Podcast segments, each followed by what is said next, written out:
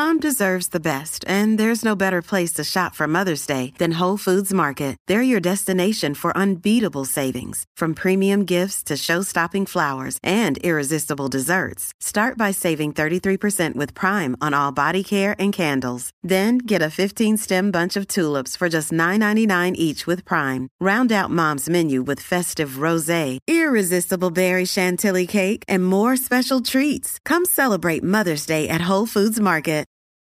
From sponsoring cultural events to partnering on community projects, creating youth programs to supporting first responders, at MidAmerican Energy, caring about our community goes beyond keeping the lights on. It's about being obsessively relentlessly at your service. Learn more at midamericanenergy.com slash social.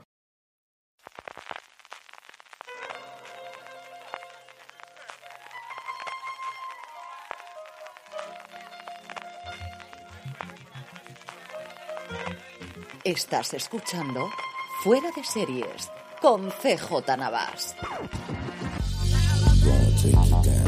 Bienvenidos a Streaming, el programa diario de Fuera de Series en el que un servidor CJ Navas te trae las principales noticias, trailers, estrenos y muchas cosas más del mundo de las series de televisión.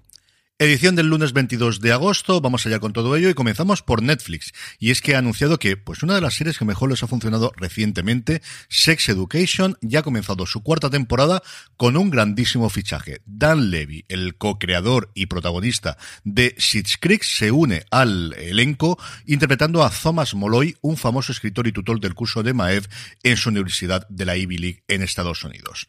Junto a él se unen también al reparto Zadia Graman, que estuvo precisamente en Doctor Who, Mary Reuther, que estuvo en Kamikaze, Anthony Lexa, Alexandra James e Imani Yashua. El rodaje está teniendo lugar en Gales y se va a alargar hasta el 2023, así que no esperéis, al menos hasta mitad del año que viene, el estreno de esta cuarta temporada de, como os digo, uno de los éxitos, desde luego, recientes de eh, la plataforma del Gigante Rojo.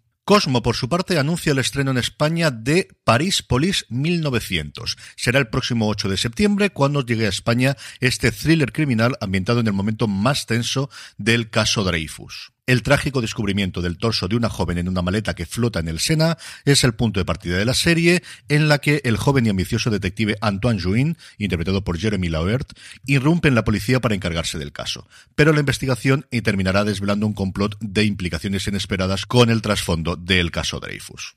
La serie está creada, escrita y producida por Fabián Nuri, que sobre todo se ha prodigado en cómic. Fue suya la adaptación de Soy Legión, Eras una vez en Francia y La muerte de Stalin, de la que Armando Iannucci hizo una película sencillamente maravillosa. Si no la habéis visto, ha sido una de las grandes apuestas de Canal Plus. 16 millones de euros se gastaron en la primera temporada, porque la serie ya está renovada para una segunda, cuyos capítulos ya se han grabado, y tuvo en Francia hasta 6 millones de espectadores, como os digo, en esta primera temporada y dos regresos del pasado. El primero de ellos en formas de fichaje And Just Like That, la secuela de Sexo en Nueva York, que incorpora de nuevo a John Corbett, a Aidan, a estos nuevos episodios de las andanzas de Carrie y el resto de sus amigas sin Samantha. Ya sabéis cómo está la cosa por ese lado.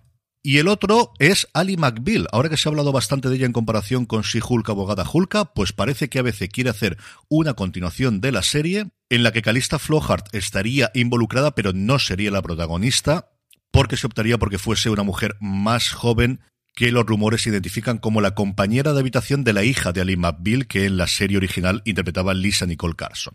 Y por último, una serie que tengo ganas de ver desde ya, Rad Wilson vuelve a la televisión, vuelve de hecho a Showtime después de su periplo por The Affair, lo hace acompañada de Darry McCormack, al que hemos visto recientemente en Peaky Blinders, en una serie coproducida entre Showtime y la BBC llamada La Mujer en el Muro, The Woman in the Wall, inspirado por uno de los capítulos más escabrosos de la historia de Irlanda llamado Los Magdalene Laundries que fue una especie de organización dentro de la Iglesia Católica en Irlanda, funcionó durante casi 200 años, hasta que en 1993 se encontró dentro de uno de los eh, lugares que regentaba esta agrupación, como os digo, que sobre todo lo que hacía era recoger a mujeres caídas, acusadas de adulterio o de embarazo eh, adolescente, y encontraron, como os digo, 155 mujeres eh, enterradas, y a partir de ahí se desveló un escándalo pues, que todavía resuena a día de hoy.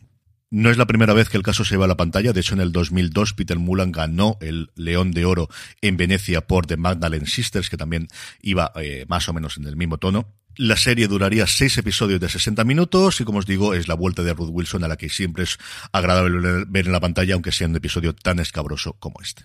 En cuanto a trailers, tenemos dos interesantes. Por un lado, el parece definitivo de American Gigolo, la serie de Showtime con John Berham, que es un momento absolutamente dulce de su carrera, que tiene muy pero que muy buena pinta, pero de la que nada sabemos de su estreno aquí en España. Lo normal es que Movistar Plus lo hubiese anunciado ya. Si no es así, no sé si es porque querrán retrasar su estreno a principios de septiembre o porque ya no entrará dentro de ese acuerdo que tenían y se guardará para cuando llegue aquí a España Sky Showtime, que por cierto, seguimos sin fecha. La otra es el segundo teaser de The Idol, la serie de HBO que promete sexo, drogas, lujo y un poquito más, co-creada entre The Weeknd, el artista, el cantante, que es uno de los protagonistas de la serie, junto con Lily Ross Deep, y Sam Levison, el creador de Euphoria. Junto con el nuevo tráiler se ha confirmado el resto del elenco, entre el que cabe destacar a Dan Levy, que está, como veis, en absolutamente todo, Eli Roth o Hank Azaria, que me ha extrañado muchísimo verlo aquí. Sale solamente una imagen, pero me ha encantado. Ding dong, it's Drizzly. Someone sent you holiday drinks. Hey, thanks. Can I guess what it is? Eggnog from a friend? I don't think so. A vintage red for dinner with the in laws tonight? How did you know I'm going? Or is it apology scotch from your neighbors for driving through your lawn? What? That was Randy? Aw, it's a mezcal for my dad. Wow. Is he single? Download the Drizzly app for alcohol delivery or order online at drizly.com.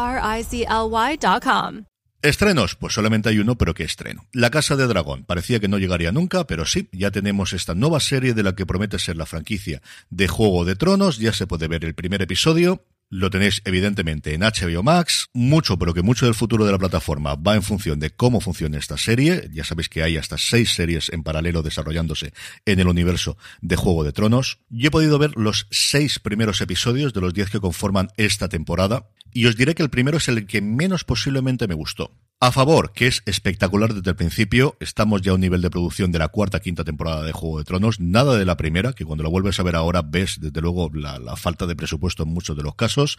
Aquí la grandiosidad, tanto las escenas grandes de efectos especiales como el dragón, que no tardan absolutamente nada en mostrárnoslo, como en las mm, típicas charlas de dos personas, que al final siempre han sido la columna vertebral de Juego de Tronos, de dos personas hablando en una habitación y conspirando, o amándose, o entregándose, o haciendo lo que correspondiese. Aquí siempre son unos escenarios absolutamente alucinantes y con unos ropajes exactamente cuidados, que eso sí que lo tenía desde luego Juego de Tronos desde el principio. Yo tengo que confesar que tuve un problema desde el principio muy grande con las pelucas. Cada vez que aparecía Viserys o que aparecía Damon, que aparecía el personaje de Paddy Considine o que aparecía el personaje de Matt Smith, solo me estaba fijando en la peluca mucho más que lo que estaban diciendo. Es una cosa que con el paso de los episodios tengo que confesar que se me fue quitando. Pero en el primero, de verdad, que me costaba muchísimo seguir el diálogo porque estaba totalmente inmerso en esas pelucas es desde el principio algo mucho más serio que Juego de Tronos. Yo no recuerdo haberme ni siquiera sonreído en ninguno de los seis episodios y Juego de Tronos siempre tenía los momentos de, sobre todo Tyrion, pero, también algún momento Varys y alguno de los otros personajes que le ponían un puntito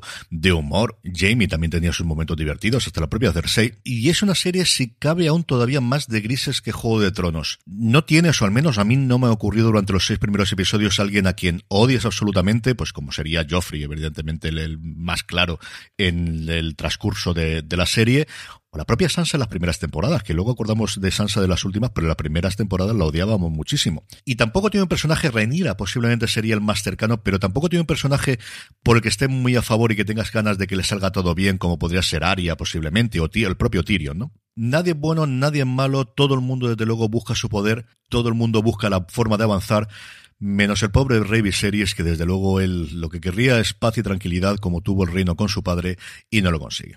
Así que si os vale para algo esta crítica, que yo creo que al final tampoco es que os vaya a cambiar mucho, si vais a verla, vais a verla sí o sí, si no os atrae no vais a traerla, pero eh, mantener con ella, yo creo que va creciendo mucho a lo largo de los episodios, vais a tener dragones y momentos espectaculares en absolutamente todos los episodios, varios giros de guion bastante interesantes, y ahora pues esperar que llegue el Señor de los Anillos y podamos hacer las comparaciones que para eso estamos todos.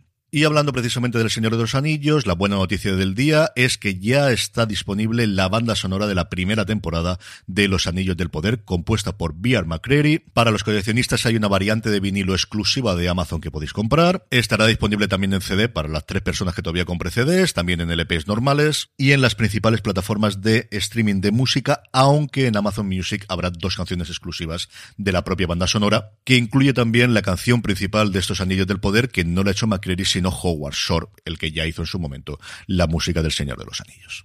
Con eso terminamos por hoy, volvemos mañana martes, gracias por escucharme y recordad, tened muchísimo cuidado y fuera.